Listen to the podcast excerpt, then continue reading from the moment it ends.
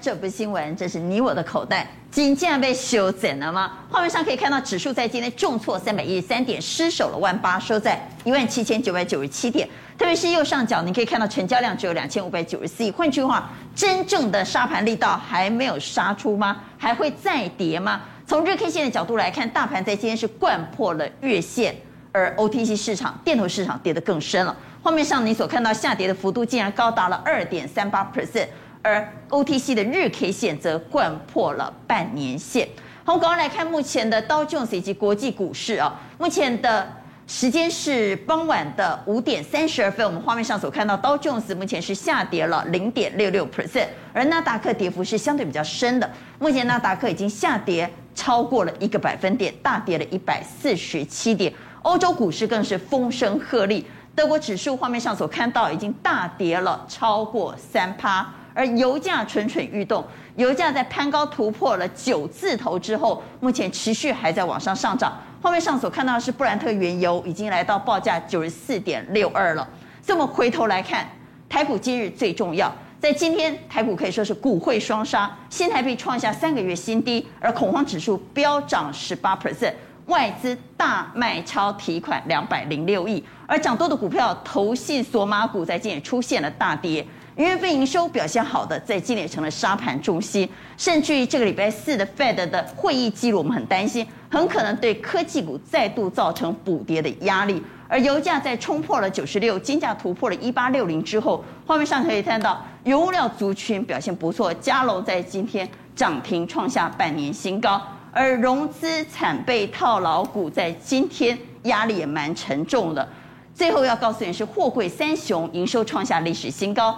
万海在今天可以说是表现一枝独秀，站回了季线。好，这些台股在今天重要的重点，我们稍后会一一帮你来做解读。所以，我们来看台股今日最重要，元月营收好的，有没有可能在这么紧张的氛围之下，能够保护股价呢？但在今天元月营收好的也跌，不好的也跌。我们好好等会来好好解一解。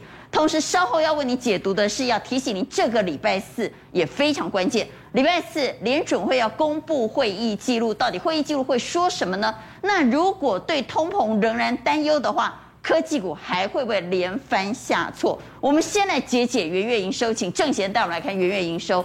元月营收好的也跌，坏的也跌。是啊，大家知道，因为过节的关系，所以我们规定今天十四号才要完全公布。是，目前统计仍然有一百家的公司创下历史新高呢。那为什么我把 IC 设计拿出来讲？我刚刚就讲了。去年涨多的不要碰，为什么？我们看什么叫营收最好，创历史新高叫最好吧？所以我们看力旺、瑞鼎这些都是创历史新高，没有一个不知道他们是一个好公司。但是你们看到这个跌幅，还是持续的在往下走。那另外一种是什么？我去年涨很多，哎，你表面上看起来营收还可以，年增率六十三，但是股价都已经反应过了。嗯，对。就是我年增六十八股，可是我去年的涨幅早就超过六十八跟五十九趴，所以这种叫什么？你虽然还不错，但是你去年涨太多了，所以你都要先回来修正。但是这一种可能还有机会反弹，另外一种真的就比较可怜了，就是什么？我去年也涨了很多，可是哎，翻出来没有那么大。励志大家还记得吧？锁住台湾最多钱的公司，它从新贵一百多块涨到一千块。涨了五倍，那营收涨了五倍的，因为要创新高的公司，应该要至少要多个几十趴吧，只有三十二趴，股价涨五倍，营收增率，而且没有创历史新高，三十二 percent。对，那另外一个叫宏观，在去年的时候也传出要打到光衰退，结果竟然还衰退。那还我再补充的叫雅信。这个呢不是营收差，是它公布的获利也比较差。这是去年涨多的公司，元月营收为什么神仙难救？因为你的涨幅、你的营收的好，我早就在去年就涨给你了。所以讲你稍不如意，就容易受到追杀。所以我刚才提到什么？去年涨多的公司，投资的暂时不要碰。所以投资人手上的持股，第一个先去看它远远营收表现好不好？如果表现不好的话，那还是把。就可以可以个抬掉，是的。那如果表现好，要去对照它之前股价的涨幅，涨幅，到底它的涨幅是不是已经反映了它的营收成长？如果营收只成长十趴，股价涨了两倍，按那个 K 熊 Z，我是用比较极端的例子，所以要把营收的成长数字去比较股价的上涨幅度。如果涨幅超过了营收的成长，同样的要站在买方。我们回到台股，今日最重要，稍后要带你来关心的是这个礼拜四。美国利率决策会议的会议报告即将要公布，这里头通膨噩梦再起吗？科技股还要再跌吗？稍后也要来解解。俄乌开战在即，油价冲破了九十六，金价突破了一八六零，炮声一响，黄金万两，嘉龙的股价涨停创半年新高。原油料族群到底能不能在利空之下勇敢承接呢？我们现在这个阶段新加入讨论的来宾，邀请到的是资深分析师王一亮，大家好，大家好。财经专家赖宪宪哥，啊，观众朋友好，以及万宝投资总监蔡明章，大家好。财经所助理教授谢晨彦，大家好。好，赶快请蔡总帮我们来解利率决策会议的会议报告，在这个礼拜四到底会说什么？大家很担心。好，不过我们先看一下，大家已经发现了，哎，今天为什么台股跟其他的亚洲股市来比的话，我们跌得很重，我们是跌了一点七趴哈。那只有日本呢跌得我们比我们重啊，南韩啊、香港啊、大陆啊都比较轻。为什么？因为上个礼拜就是虎年的第一个礼拜。台股是主要的雅股周线涨最多的，我们涨三点六趴哦，三点六趴涨那么多啊，周线啊，那周线涨那么多之后呢，本周一就面临了一个补跌。那我们再回来看这个 CG 啊，那因为上个礼拜的其他的亚洲股市周线也收红的，大陆股市，但大陆股市今天呢跌不到一趴，为什么？因为普丁跟习近平早有盘算了，哈。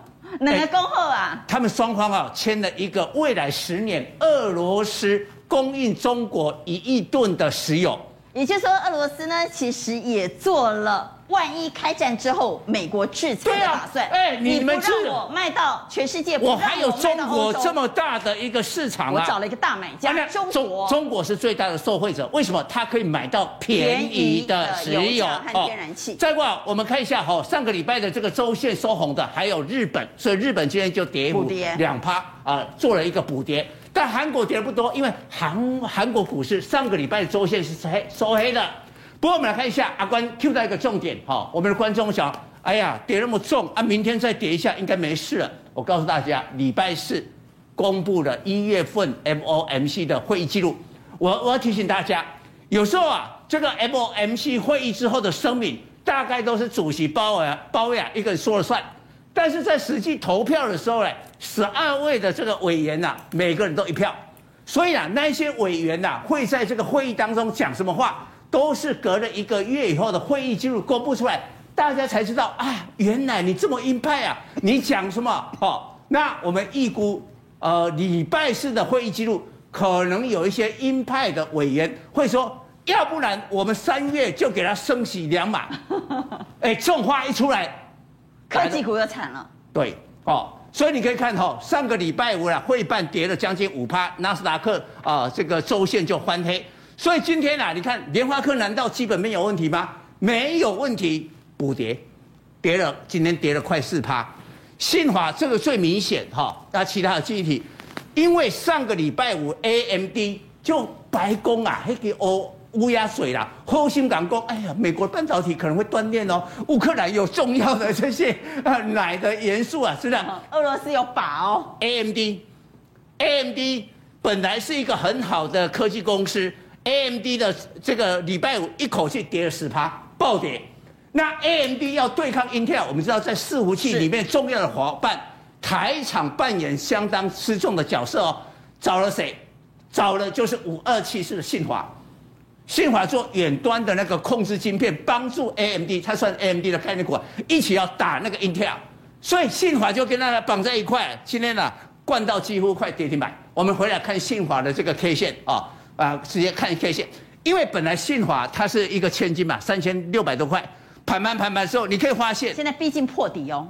它其实是之对，好，但是之前它是抗跌，直到今天才正式的把这些灌破，所以它有一点，因为别的股票当然它基本面好，但是别的股票有的都已经跌到年线了，进行了一个补跌。所以不管是从台股的角度还是个股的角度，位阶越高，风险越高。对，只要什么呀？只要美国的股这个科技股没有止跌的话，位阶高的这个电子股在短线的风险就加重啊。然后像这个面板，其实友达啦彩晶，我我觉得基本面没有那么糟糕啦，没有那么糟糕，又高值利率，但是问题是啊，它也是什么属于大众化的股票。大家发现我要减码，不晓得要减什么，干脆就把面板给卖出来。好，那蔡总要跌到哪里？我们现在来看，现在我们录影时间晚上的六点三十九分，我们来看一下台指期啊。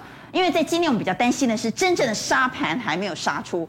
现在台指期是下跌五十七点啊，此时此刻是跌了五十七点。我们回到台股的今天的盘中走势，台股在今天大跌三百一十三点，但量只有两千五百九十四亿，换句话，很多人还在看，还没有杀出。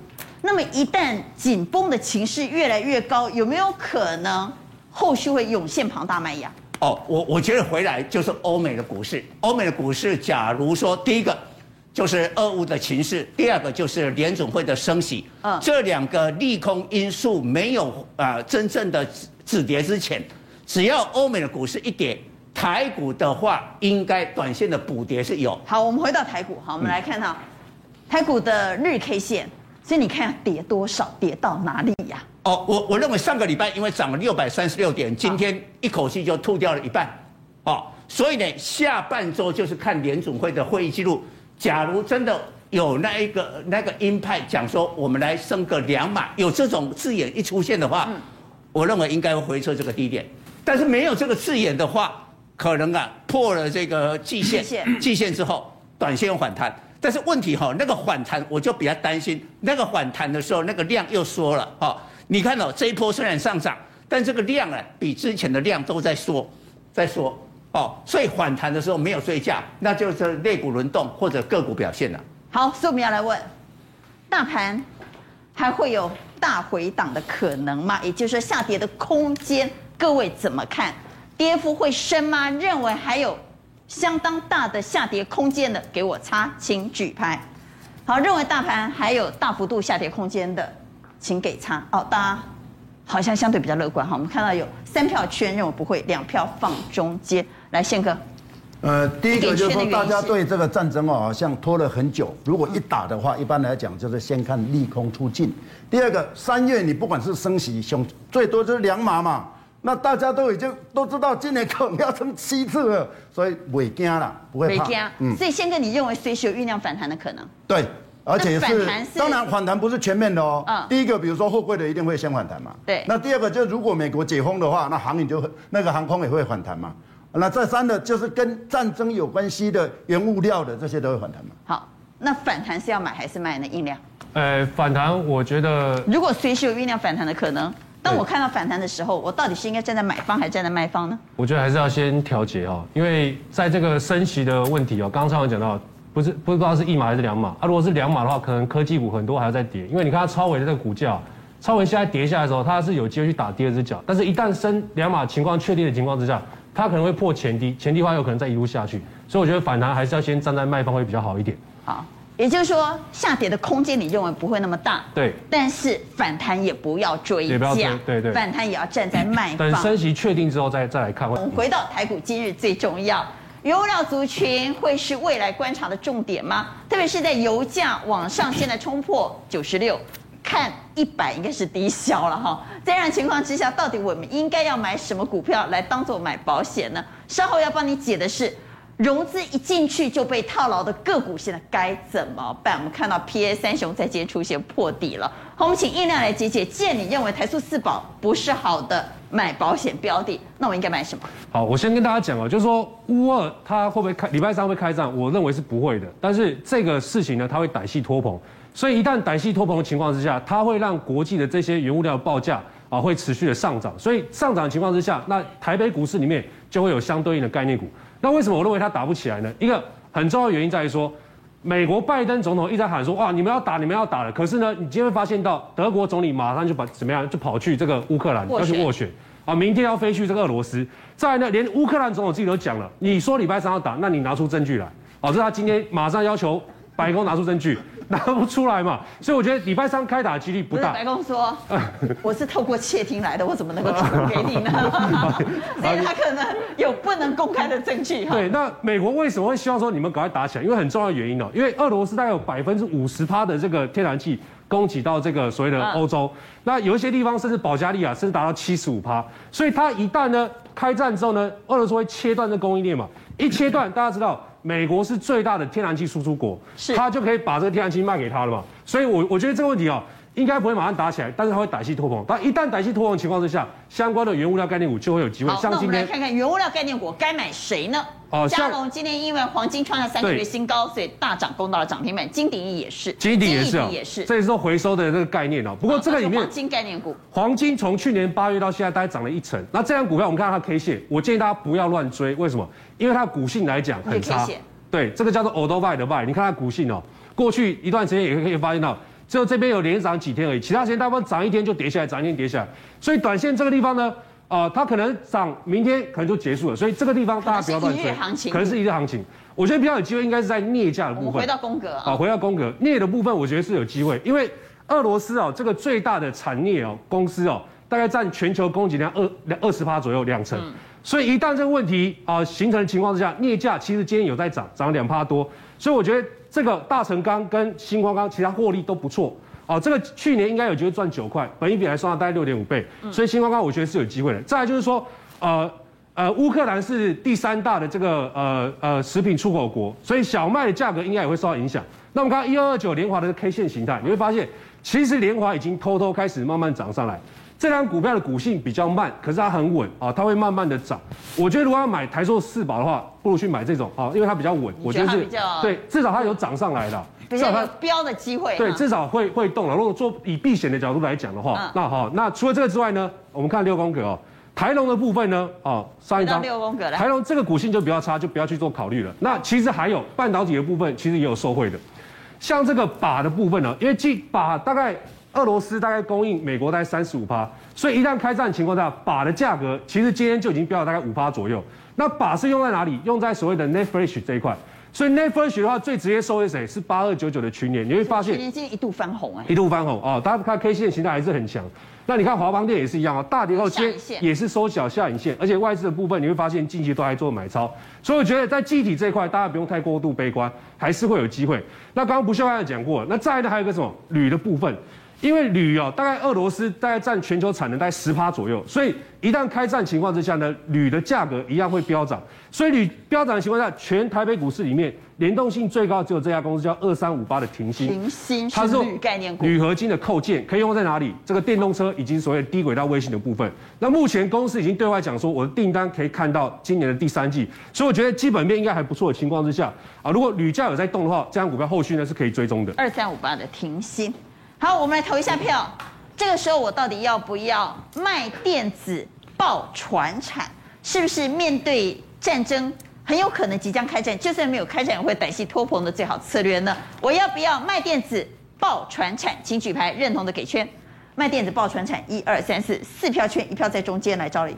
对，我觉得其实是中间的哈。对啊，其实我觉得电子股也真的没那么差啦。有的电子股这一波段其实修正完之后。跌升之后，它会出现反弹的一个架构啦。那当然，那电子股什么可以报呢？因为现在电子股是大家比较担心的。对，没错，我我相信哦，因为最近半的呃费半的指数其实跌幅蛮重的，纳斯达克的指数也跌幅蛮重。其实以目前来看展望的话，其实我觉得半导体这一块还是相对上来讲是 OK 的啦。所以不管跌幅很重，但是 OK。OK 啊 OK 啊，因为跌下来之后，其实说真的 有好的买点。